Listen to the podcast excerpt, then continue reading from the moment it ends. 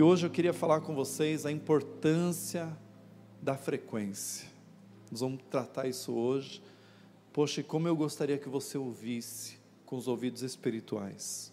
Amém? Vamos sentar, em nome de Jesus.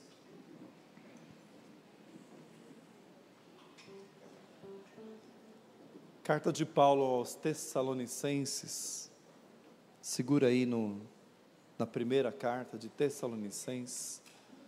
Você pega lá Mateus, Marcos, Lucas, João, Atos, Romanos, Coríntios, Coríntios, Gálatas, Efésios, Filipenses, Colossenses, Tessalonicenses, a primeira carta, a primeira epístola de Paulo aos irmãos de Tessalônica. Mas vamos, vamos aqui entender o que, que é frequência Só abre o livro, só abre a, a Bíblia em, em Tessalonicenses. Amém? Todos acharam? Está difícil achar, irmão? Diga assim: com a prática, tudo se torna fácil. Então pratica, amém? irmãos, faz, faz, o seguinte: ó, um dia o pastor falou assim: ó, é, leia a primeira página de cada livro da Bíblia, são 66. Vai passando, o primeiro é Gênesis, aí você vê a capa de Gênesis, aí você fala, qual a próxima capa? Não precisa ler tudo não, lê, próxima capa é Êxodo, amém? Pois Levíticos, Números, Deuteronômio, Josué, Juízes, Ruth, primeiro Samuel, aí você vai ver, abre outra capa, segundo Samuel, primeiro Reis, segundo Reis, depois vem primeiro Crônicas, segundo Crônicas. Aí você vai o que, gente? Memori. Hã? Por que, que todo mês a gente celebra a ceia? Por, por quê, pessoal? Trazer a memória, para nós não esquecermos. Amém? Fala para você erra a boca a hora que vai comer? Pergunta para o irmão. Quantas vezes você leva a boca alguma coisa? A criança já nasce levando a boca, né? Ela pega o escorpião, quer comer. A criança, né? Tudo quer levar a boca. E nós vamos praticando. Irmãos, a importância da frequência. Talvez é uma coisa que você fala, ah, mas isso eu já sei. Não, vamos, vamos aprofundar aqui. Significado de frequência, ato de frequentar. Frequentação. Assiduidade a algum lugar contato frequente entre pessoas, continuidade, permanência. O apóstolo Paulo, em 1 Tessalonicenses, capítulo 5, olha o que ele diz, versículo 16 e 17. Capítulo 5, 16 e 17, ó. Regozijai-vos sempre. 17. Orai. Nesse texto, irmãos, Paulo vai dizer para a gente ter frequência no regozijo. Olha para mim aqui, por favor. Depois, depois que você vai para casa, gente, faz uma feijoada, você dorme. Quem dorme depois que almoça no domingo? É, alguns irmãos. O que, que Paulo está dizendo para a igreja? É para uma igreja que ele está falando. Tessalonicenses. É como se estivesse falando para os paulistas, né? Para os cariocas. E a igreja de, que estava em Tessalônica. Ele está dizendo: vocês têm que regozijar sempre. Frequência. Mas eu não tô, eu não estou sentindo.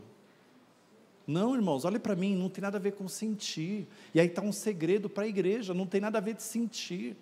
Aí depois ele fala: orai como? Sem cessar, sempre. Frequência na oração. Aí você fala, mas eu não estou sentindo. Gente, ó, isso é tão importante que eu estou falando. É tão importante que eu estou falando. Eu sei que tem pessoas que vai falar, ah, eu queria outra coisa. Presta atenção. Regozijai. O apóstolo Paulo, em Romanos 12, 12, ele fala assim: regozijai-vos na esperança, na tribulação sejam pacientes, bate na mão e na oração perseverantes. Falar comigo, regozijar na esperança, Na tribulação sejam pacientes. E na oração? Cara, irmãos, falei cara, né? Irmãos, essa é a nossa parte. A parte de Deus, esquece, Ele vai fazer. Mas essa é a nossa parte, que a nossa carne vai, o apóstolo Paulo vai dizer que ela milita contra o espírito.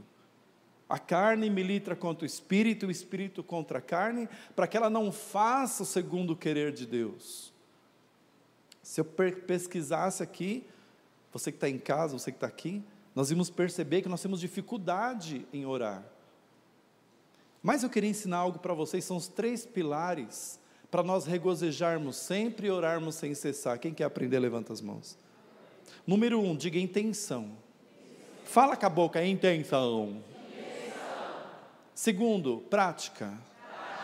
Terceiro, cultura. Intenção, praticidade, cultura. Só vai virar normal, comum, fácil de fazer quando virar uma cultura. Mas quem percebeu que para chegar na cultura, primeiro precisou da intenção? É assim, ó, eu não quero, eu não estou afim de regozijar. O que é regozijar? Regozijar, gente, é nós cantarmos a vitória antes da hora. Regozijar é nós cantarmos a vitória antes de enxergarmos. Regozijar é cantarmos a vitória antes de colocarmos as mãos. E isso é fé. Isso é agir pela fé, regozijar.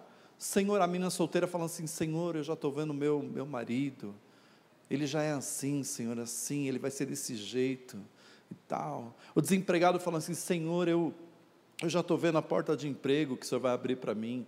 Não é uma portinha, não, é uma porta abençoada. Senhor, você que não tem casa, eu já estou vendo a minha casa, Senhor. É uma casa que é, é, é, uma casa que não tem janela, que não tem porta, que não tem nada, é isso? Que tem irmão que tem a fé assim, né? Uma, é, é, era uma casa muito engraçada, não tinha teto, não tinha nada, né? Essa casa aí não, né? Aí você fala, ah, já estou vendo o quê? A minha casa. Como que é a tua casa dos sonhos? Hã? Fala aí por irmão, fala como que é a tua casa dos sonhos. Ah, minha casa dos sonhos é um triplex né? Hein, Fabrício? Como é que é a tua casa dos sonhos, Fabrício? Sei lá. Tem gente falando assim, Deus me livre, triplex, nada, eu quero uma casinha pequena, né? Porque dá trabalho para limpar, né? Todo mundo agita para comprar uma casa grande, mas na hora de limpar, cutuca aí, ninguém. É verdade ou não é, gente? Sim ou não?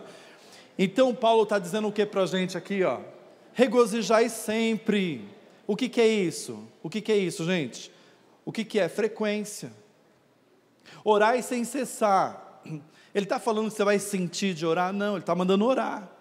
Ore, ore, ore sem cessar. Ore no trem, ore no ônibus, ore na escola, ore, ore, ore em espírito. É claro, né, irmão? Ninguém vai falar assim no trem cheio. Pessoal, dá licença aí, pessoal. Hã? Porque o pessoal vai te chutar, né? Você ali, quantas vezes no trem, gente? Eu pegava o trem 5 e 35 aqui no Itaim Paulista para lá no Braz. Eu, primeiro que eu dormia, porque não dava para cair, né? Então eu ficava ali e tal, né? E às vezes a gente chorava, Senhor, me tira desse lugar, Senhor. Um dia eu estava com o, o, camarada com guarda-chuva nas minhas costas, sei lá se era guarda-chuva. o outro cutucando aqui no meu estômago, eu morrendo de dor, eu torto ali, que nem uma sardinha, tadinha da sardinha. É ali que você sente o que ela sente, né? Eu falei, Deus me tira daqui. E eu falei para Deus, se o Senhor me tirar daqui, eu vou fazer a tua obra. E Deus me tirou, dali estou aqui fazendo a obra. Tá vendo?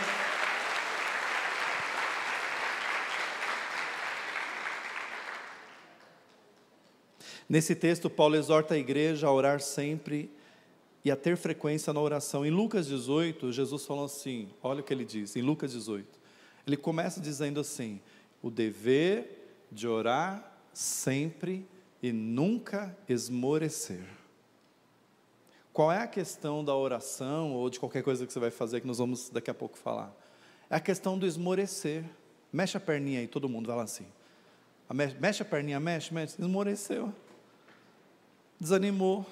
Ele fala o dever de orar, é um dever, né? Põe aqui para mim Lucas 18.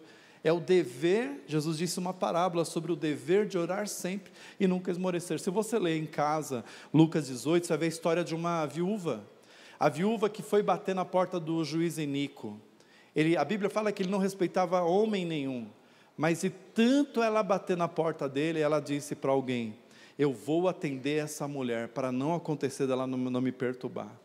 E, Jesus, e Deus fala assim: Jesus fala assim, e, e, e não fará Deus justiça aos seus escolhidos, que lhe clamam de dia e de noite.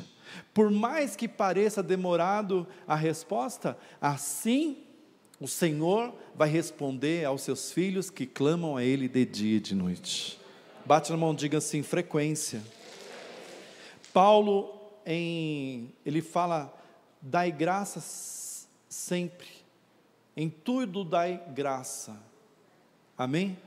Isso é uma frequência. Irmão, você comeu ontem, não comeu? Quem comeu ontem? Sabia que eu esqueci de jantar, gente? Eu fui em tanto lugar ontem que eu comi tanto que a minha barriga estava grande assim. Ó. Eu esqueci, aí hoje de manhã eu acordei e falei, gente, eu não jantei. Quer dizer, eu não comi, que eu não estou jantando mais, né? Glória a Deus, aleluia. Aliás, quem, quem quer um segredo aí para murchar a barriga, levanta as mãos. Faça isso frequentemente, não jante mais. Temos que dar graça, por você não está aqui hoje. Graças a Deus que eu estou aqui ouvindo a palavra de Deus. Graças a Deus que eu estou sendo treinado. Em Hebreus 10, 25, Paulo fala da, da congregação, de congregar. Nós precisamos ter frequência no congregar. Põe Hebreus 10, 25 para mim. Não deixemos de congregarmos, como é costume de alguns. Antes façamos admoestações, e tanto mais quanto vemos que o dia se aproxima. O dia do que, pessoal? Os sinais vão falar se Cristo está perto ou está longe. E os sinais estão dizendo que Ele está perto. Aí Paulo está dizendo aqui para os irmãos é, não é nem Paulo, né? Mas os irmãos, o escritor aos Hebreus, está falando assim, ó, gente, vocês não estão vendo que o dia do Senhor se aproxima? Vocês deveriam congregar, independente disso, mas muito mais vocês devem congregar, porque vocês estão percebendo que o dia do Senhor está perto. Fala por irmão, você não sabia que o dia do Senhor está perto? Gente, o dia do Senhor está perto. Ele falou assim que alguns Alguns deixaram de congregar. E nós precisamos ter frequência onde? Em congregar. Congregar onde? No culto. Congregar na célula. Né? É importante. Nós, tem pessoas, irmãos, que não sabe por que tem fraqueza espiritual. Um dos motivos é porque ela congrega assim de vez em quando. É costume católico, não é? Tem católico que é frequente, não é? Quem conhece o católico frequente? Levanta a mão, mas é raro, não é? Ver católico frequente? Verdade ou não? É mais fácil ver crente frequente, né? Então, o costume católico, eles vão lá no aniversário, no, no, no batismo do, da criança, não tem aquela frequência. É um costume que muitos que vieram da Igreja Católica, do catolicismo, vieram para o, para o evangelho, para o protestantismo, né? E vieram sim com os mesmos costumes, muitas vezes. Eu não estou aqui criticando, não, tá, gente? Eu acho que cada um é cada um. Eu estou aqui ensinando vocês. Amém? Tem costume, tem gente que casa, não casa? Tem casamento ainda hoje? Se eu ganhasse por casamento, o Fabrício estava morrendo de fome. Então o pessoal casa, não casa? Aí o pessoal traz costumes para o casamento, não é? Sim ou não? Aí as brigas significam o quê? Que os costumes que estão trazendo para o casamento não é legal e vai precisar de um ajustamento. É por isso, irmão, que você está aqui não entende que você briga tanto. É porque a irmã trouxe costumes e o irmão trouxe costumes também, e eles não se batem, e como aquele louvor, de dia a gente ama, à noite a gente se. Como é que é? De noite, como é que é, gente? Você que canta bem esse louvor, hein? E aí vai as diferenças, não é? Aquela Aí fala que as diferenças, né? Acaba onde? Tinha que ser na mesa. Mas não é, né? Então, as pessoas trazem os seus costumes e aí nós, infelizmente, as pessoas trazem para o evangelho os costumes do mundo e trazem costumes também das religiões, e aí não está agradando a Deus. E Paulo está dizendo ali, ó, congreguem, congreguem mais. O salmista chega a dizer assim, ó, que eu possa morar na casa do Senhor todos os dias da minha vida. O que, que é, olha para mim, o que, que é morar na casa do Senhor todos os dias da minha vida? Diga, frequência. Você tem frequência na casa do Senhor todos os dias? O salmista Davi era rico? Davi era rico, o rei Davi era rico. Era ou não era, pessoal? Mas ele amava estar mais em palácios ou na casa de Deus? É só você ler a Bíblia. Ele fala assim: o pardal encontrou sua casa, a andorinha ninho onde acolhe os seus filhotes. Eu, contudo, os teus altares escolhi, Rei meu, Deus meu, porque um dia contigo vale mais do que mil. Preferi estar na tua casa do que nas tendas da perversidade. Você vai ver o salmista falando em vários lugares onde ele queria estar. Ele amava o templo, ele amava congregar, ele era coisa maravilhosa, gente. É coisa linda. Então, ele fala que, que eu possa morar na casa do Senhor todos os dias da minha vida. No final do Salmos 23, ele fala assim: ó, quem está ligado, diga amém. amém. Bondade e misericórdia possa me acompanhar todos os dias da minha vida e habitarei na casa do Senhor para sempre. Olha, ele era, eh, diga, diga comigo, ele tinha frequência. Agora, em tudo é importante ter fre frequência, né? No, nos cursos, Está fazendo um curso de inglês, universidade, escola, música, é, o curso do ID. Sabe, tem gente que começa, mas não termina. Por quê? Porque ele não tem frequência. O que mais? Na academia. Tem que ter frequência. Bom, tem que ter frequência na academia também, irmão. Aqui você exercita a sua fé, na academia os músculos. No trabalho, tem que ter frequência no trabalho. Tem irmão que mais falta do que trabalha. Né? Fala, pô, não é seu caso não, né, abençoado? Alimentação regrada. Não tem, você vai se alimentar, tem que ter frequência. Ah, eu vou emagrecer. Tem irmão que vive prometendo, né? Eu vou emagrecer, esse ano eu vou emagrecer. Já tem 20 anos que ele fica na promessa. E qual é a questão? A questão, eu digo, é frequência. Põe no dedo, diga, diga assim, intenção. intenção. Certo? Ó, e, primeiro, intenção. Vai virar cultura depois que você falar, eu vou fazer e você ir para cima e começar. Na célula tem que ter frequência, nos cultos de celebração. Até o nosso coração segue uma frequência cardíaca. Se o seu coração, eu falo músculo, aqui ó, aqui ó, ele tem que ter uma frequência. Tem ou não tem, gente? Quando você fazer aquele exame lá, como é que chama aquele exame que faz assim? O eletrocardiograma, não é? O médico vê ali se seu coração está quase pifando, viu gente? Acho que ele dá uma injeção no coração, não é? Aí volta a pegar e fica frequente. Até o coração tem que ter frequência. Eu tenho uma pergunta para fazer para vocês. Se o seu coração parar, o que acontece com você? Pergunta para três pessoas aí, ó. Se o seu coração parar, o que acontece com você?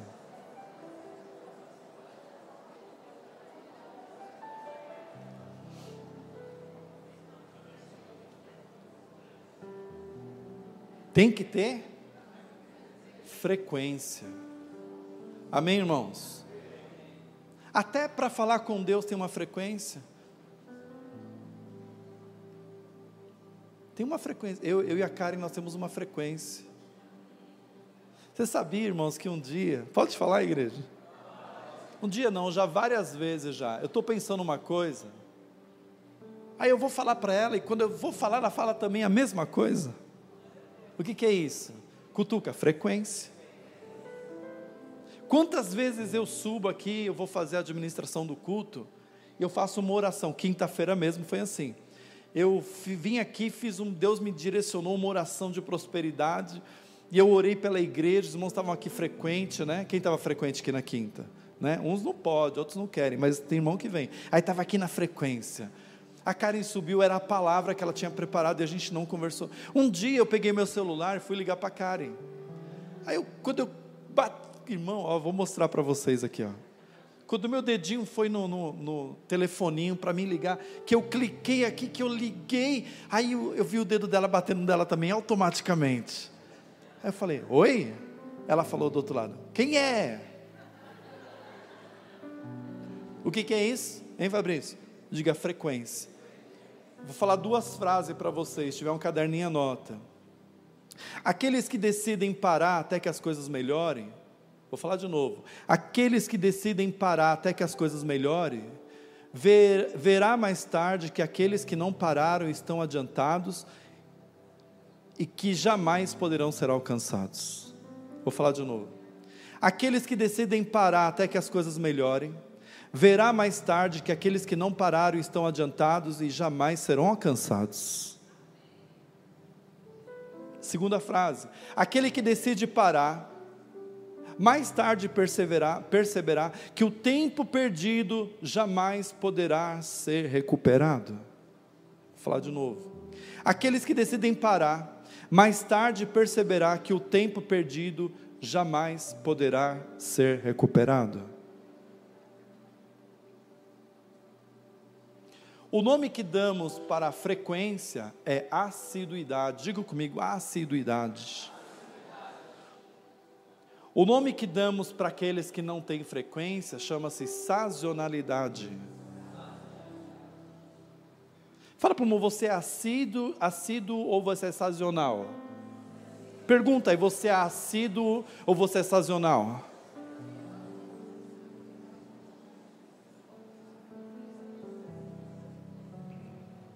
Ele respondeu o quê?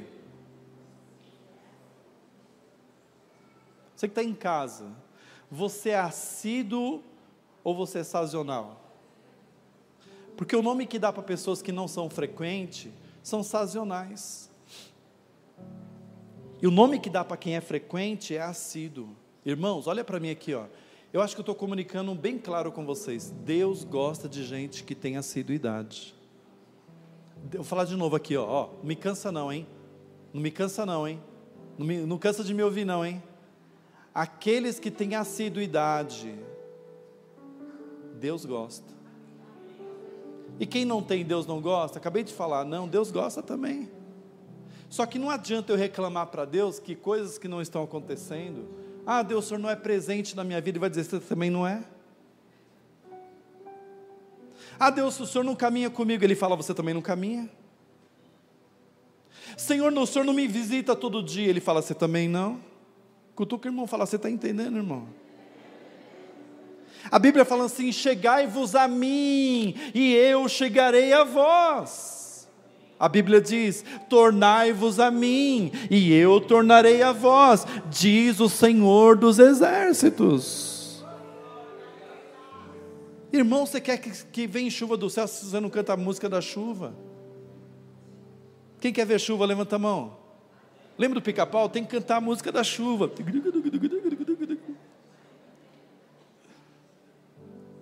Quer dizer, olha só, eu nunca levo presente para a Karen, ela vai me dar presente? Mas eu dei presente para ela esses dias, não me deu ainda, viu gente? E o Vinícius também, o Vinícius está aprendendo agora, viu? A dar presente, viu? Eu pus a mão no bolso, o escorpião não mordeu ele. Irmãos, às vezes a nossa caminhada fica tão difícil. A exemplo do povo hebreu no deserto, houve uma hora que eles queriam voltar, parar e voltar atrás. Em Números 14, coloca para mim Números, capítulo 14, versículo 1 a 4. Números 14, 1 a 4.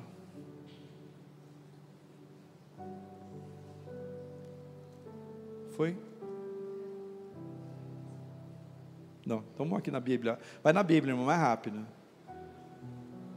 Gênesis, Êxodo, Levítico, Números 14. Me falaram que esse negócio desse povo preguiçoso, é verdade. 14, versículo 1. Números 14, 1. Levantou-se, pois, toda a congregação e gritou em alta voz, e o povo chorou aquela noite.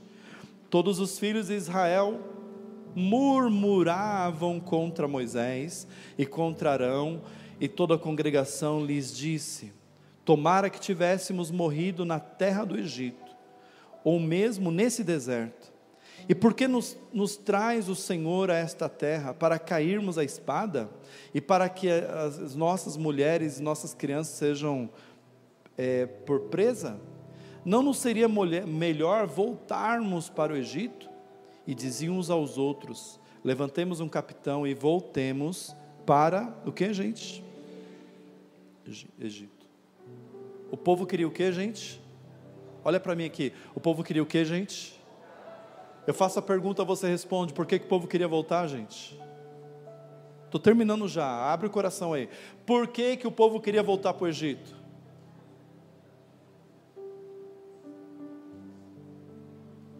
O povo tinha saído do Egito. Olha para mim aqui, ó. Mas o Egito não tinha saído do coração do povo. É como muitos que estão na casa de Deus, saíram do mundo, mas o mundo ainda não saiu do coração. E por que, que eu sei disso? Ei, porque quando começa a vir as lutas, e quem conhece a história do povo no deserto, 40 anos, quem já estudou isso, já ouviu pregação, não foi fácil não, irmão. Viver no deserto como nômade, igual eu falei esses dias, não é fácil não. Vocês estão entendendo? E quando a pessoa ela não tem essa frequência que eu estou falando para vocês, uma frequência de estar, uma frequência de, de alma, uma frequência de espírito. Irmão, qualquer luta que ela passa, ela pensa em sair. Qualquer, eu estou falando aqui de lutas existenciais, irmãos. Problema financeiro, problema com o marido, problema com mulher, problema com filho, problema com saúde, falta de dinheiro, de, as, as crises existenciais a pessoa já pensa em desistir. Mas quando a gente vai ler a Bíblia, aprender na Bíblia, a gente vê o seguinte, em Êxodo, volta aí ao segundo livro, em Êxodo, capítulo 14, Êxodo, capítulo 14, versículo 15. Volta um livrinho aí, ó. Êxodo 14, versos 15. Êxodo 14, versículo 15. Êxodo 14, 15. Olha que lindo que está escrito aí, irmão. Para o mesmo povo no deserto, agora Deus vai dar uma palavra para o povo. Como talvez você está vivendo um deserto e Deus aqui está te dando uma palavra nessa manhã. Deus está te dando uma palavra para você. Eu não sei o que Deus está falando no teu coração. Eu não sei o que Ele está comunicando com a tua alma. Ele está falando algo para você. Diga glória a Deus, igreja. Disse o Senhor a Moisés. Eu vou falar assim: disse o Senhor, você fala teu nome, tá? Disse o Senhor a. Por que clamas a mim? Olha para mim aqui, igreja. Às vezes eu leio a Bíblia e falo assim, não, Deus, às vezes Deus é, eu não sei, Deus confunde a gente. Porque tem hora que ele manda clamar, não é? Jeremias 33, 3, ele fala assim: clama a mim e responder-te-ei, não é? Sim ou não? Anunciar-te-ei coisas grandes e ocultas que não sabe, não é, gente? Aí eu vejo Deus falando aqui: por que está clamando a mim? Interessante, né? Fala assim, por que você acha que Deus falou para Moisés? Por que clamas a mim? Sabe por quê, irmão? Olha para mim aqui, ó. Quem tem permanência, quem tem assiduidade, quem está ouvindo a palavra, não é uma vez de vez em quando, aprende. Aprende o quê? Aprende o quê? Que tudo coopera para o bem.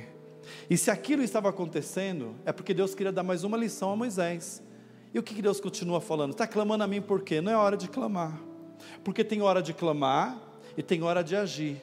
Tem hora de agir e tem hora de clamar. Você sabe a diferença desses dois tempos?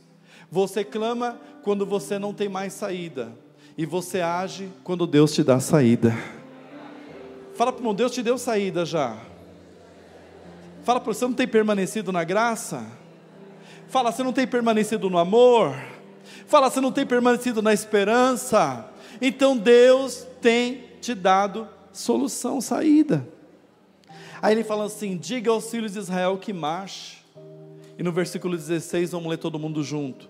E tu levanta o teu bordão, estende as mãos sobre o mar e divide-o, para que os filhos de Israel passem pelo meio do mar em seco. Irmãos, o que significa o que significa que tu levanta o teu bordão e coloca sobre o mar? Autoridade. E quando que eu recebo autoridade? quando eu tenho frequência com Deus. Pergunto para você: Moisés tinha frequência com Deus? Tinha ou não tinha?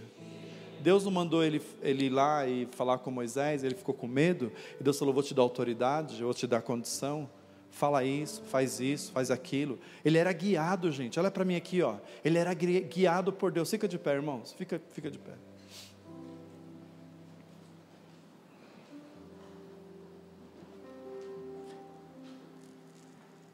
Eu fico pensando que Moisés, naquele momento, estava desesperado, porque o povo desesperou ele. Às vezes você está tranquilo, mas alguém da sua casa te desespera. Você pode estar tá bem, assim, se tem alguém na tua família doente, você fica desesperado. E ele está desesperado porque o povo está desesperado. São milhares de pessoas gritando, dizendo: E aí, Moisés? Será que, não, será que não era melhor ter ficado no Egito? E aí, Moisés? Você tirou a gente de lá para nossas mulheres, os homens, pensa os homens, aqueles homens fortes ali, dizendo: Você nos tirou do Egito para nossas mulheres e crianças morreram no deserto. E aí eles ouviram um barulho, um grito, um tropel, barulho de cavalo. Eles não tinham cavalo, eles estavam andando ali e eles ouviram, eles viram aquela fumaça e viram o quê? O exército do Egito vindo atrás deles. Homens com espada, com lança, com faca afiada. O povo de Israel não tinha, os hebreus não tinham como se defender. Muitos velhos, muitos homens cansados, muitas crianças, muito tempo lá no, no Egito, gente, sendo humilhado. E naquele momento ele entrou em desespero. E é normal a gente falar, Deus, é, o que, que eu faço? Mas dá a impressão que Moisés não tinha aprendido ainda a arte de governar. E quando que a gente não sabe a arte de governar, e, e Paulo em em Gálatas capítulo 4, ele vai dizer, eu falo muito isso porque eu acho muito bonito, o Gálatas capítulo 4. Ele fala assim: enquanto o herdeiro é menor, em nada se difere do escravo. Vou falar de novo. Enquanto o herdeiro é menor, em nada se difere do escravo, isto é, enquanto eu sou menor, eu sou igual ao escravo. Sendo o senhor de tudo, porém ainda está debaixo de tutores e curadores. É quando eu sei, eu tenho mas eu não sei que eu tenho. É quando eu sei que eu sou, é quando eu sou, mas não sei o que eu sou. É quando eu posso, mas eu não sei o que eu posso. Vocês entendem? Faz sentido para vocês? E por que, que eu não sei? E por que, que eu, não, não, eu sei que eu não tenho? E por que eu sei que eu não posso? Porque às vezes eu não tenho frequência. É como no, no curso de universidade. Alguém que pega uma aula e outra é como num curso de inglês, alguém que pega uma aula e outra, é como em qualquer curso, uma aula e outra. Tanto para quem, quem, tem frequência, como para quem pega uma aula e outra, vai chegar o dia do quê? Da prova. Pergunta para a igreja: quem vai sair melhor, pessoal? Aquele que teve frequência, que aprendeu, que ouviu, que percebeu, que perguntou, que tirou dúvida, ou aquele que vai de vez em quando? Eu falo em todas as áreas da vida quem? Quem vai sair melhor na prova? É disso que eu estou falando. E por que, que tem gente que na hora da prova não passa, é reprovado? Faz outra prova. Tem irmão que está para tirar a carta tem 10 anos. Por quê? Porque no dia da prova eu não passo. Moisés, no dia da prova, ele foi consultar o professor e fala para o irmão: na hora da prova não tem consulta. Cutuca e fala: na hora da prova não tem consulta. Eu, eu que dou um curso aqui, que eu, eu, sou bonzinho, na hora da prova eu mando abrir livro, caderno, falei, gente, abre tudo aí, faz grupo, o povo adora a minha prova. Mas no dia da prova real da vida, não tem consulta, e Moisés vai consultar. Ó oh, Senhor, e que eu faço? Ele falou, você está falando comigo, você não aprendeu não? Fala, com o deserto não te ensinou nada não? Quando a gente tem frequência, gente, na, no deserto, a gente prova que a gente pode viver na terra prometida. Agora, quando você não tem frequência no deserto, você quer voltar. Quem está entendendo, por favor? Ei, o espírito crítico. O pastor aqui, ele fala mil palavras bonitas, a pessoa aplaude. O dia que eu falo uma palavra que ela não gosta, ela fecha a cara. Fala para o irmão assim: que, que coisa é isso? Oh. Qualquer coisa, gente, qualquer luta. Sabe, nós temos que aprender a vencer e sair. superar e ser, ser pessoas ambientais, pessoas sociais, pessoas que entendem que o outro pode errar. E Deus talvez está falando com você nesse sentido. Você quer largar tudo porque o outro errou, como se você nunca errasse. Como é isso aí, irmão? Em Mateus capítulo 7, Jesus falou bem claro: não julgue para que você não seja julgado. E às vezes, irmãos, e às vezes nós estamos entendendo nada, mas Deus está falando com a gente. Quem é você, irmão? Você é aquele que começa e não termina porque você foi provado, vivenciou uma luta? A coroa é para aqueles que chegam no final. A recompensa é para aqueles que não desistem. Não importa a luta que você está passando. Deixa eu falar um pouco de mim, da Karen, da minha família. Irmãos, escuta aqui, se eu fosse desistir por coisas que nós passamos esses anos todos aqui, eu garanto para você que eu não estaria aqui. Não sei, Deus é dono, né? Mas eu nem sei se existiria essa igreja. Pergunta o mundo, essa igreja te abençoa? Quem já teve vitória aqui, levanta as mãos. Porque um dia, eu estava no velório uma vez, inclusive, velório do meu pai, e o pastor, muito sábio, ele disse assim: Se vocês estão sorrindo hoje, é porque um dia alguém chorou por vocês. Se vocês estão em pé hoje, é porque um dia alguém carregou vocês. Talvez esse sapato velho que você está usando, ele é sinal de uma vida de luta que poucos vão reconhecer, somente aqueles que calçam esse sapato velho. Talvez você, despreze o sapato velho, mas o sapato velho, talvez estou falando do seu pai, da sua mãe, alguém que orou para que você estivesse em pé aqui hoje. Talvez nem está mais aqui, talvez já está na glória, esperando um grande dia. Mas aquela pessoa orou para que você estivesse aqui hoje. As orações dela foram uma semente de perseverança. Talvez alguém perseverou para que nós estivéssemos aqui hoje, mas a nossa ignorância, nosso orgulho não nos deixa enxergar isso. Eu sou o que sou, graças a Deus, graças aos meus pais, graças à minha família e graças a essa igreja. Querido, levanta suas mãos. Se você é uma pessoa que tem esse problema, você é um sazonal, não frequente. Eu lembro que meu pai, eu tenho marcas na minha vida do meu pai. Meu pai pouco, meu, eu não lembro um dia que meu pai perdeu um dia de trabalho. Só um dia que ele estava doente, mas meu pai, meu pai, quem conheceu meu pai, o seu Oscar, e aqui eu faço uma homenagem a ele, porque ele é o meu exemplo de um homem de frequência não é outro pastor, não é ninguém, é o meu pai. Meu pai foi o meu herói nesse aspecto. Ele não, quem conhecia sabe, meu irmão, ele não perdia culto. Ele falou quando ele se converteu, ele ia no culto, a minha mãe não tinha se convertido ainda. Ele disse que um dia, naquela época, não é que nem hoje, que você anda, anda em rua asfaltada, era tudo lama, era chovia lama, era terra. Ele disse que um dia ele estava indo para a igreja, novo de convertido, ele escorregou no meio do caminho. E ele um, teve um problema em casa com a minha mãe, ele não sabia se ia para frente, se voltava, a roupa tudo melada.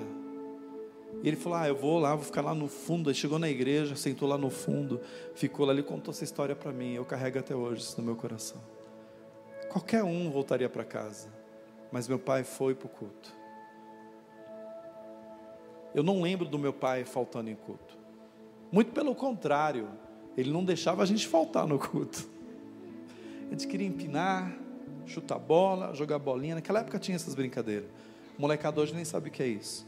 Rodar peão. E eu lembro que, meu Deus, Marcos, Daniel, Davi, olha o Davi lá, levanta a mão, Davi.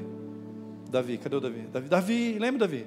Davi, Walter, Ana, Nice, Marta, Andréia, Adriana, Ele tinha uma perua que nem banco tinha. Que não cabia todo mundo, arrancava os bancos. E ele ficava com a chave na mão, ó. Ele dizia: Eu sou o pai. Eu tenho a chave. Eu tenho o controle. Eu quero confessar que eu ficava com tanta raiva.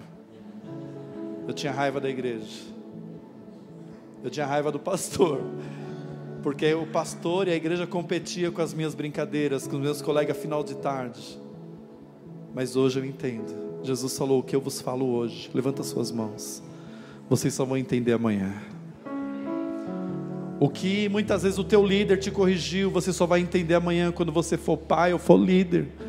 O que eu vos falo hoje, vocês só vão saber amanhã o que os seus pais falaram para vocês, que irritou vocês. Talvez só vão entender isso amanhã, e talvez não seja, tomara que não seja tarde. Talvez vocês compreendam hoje.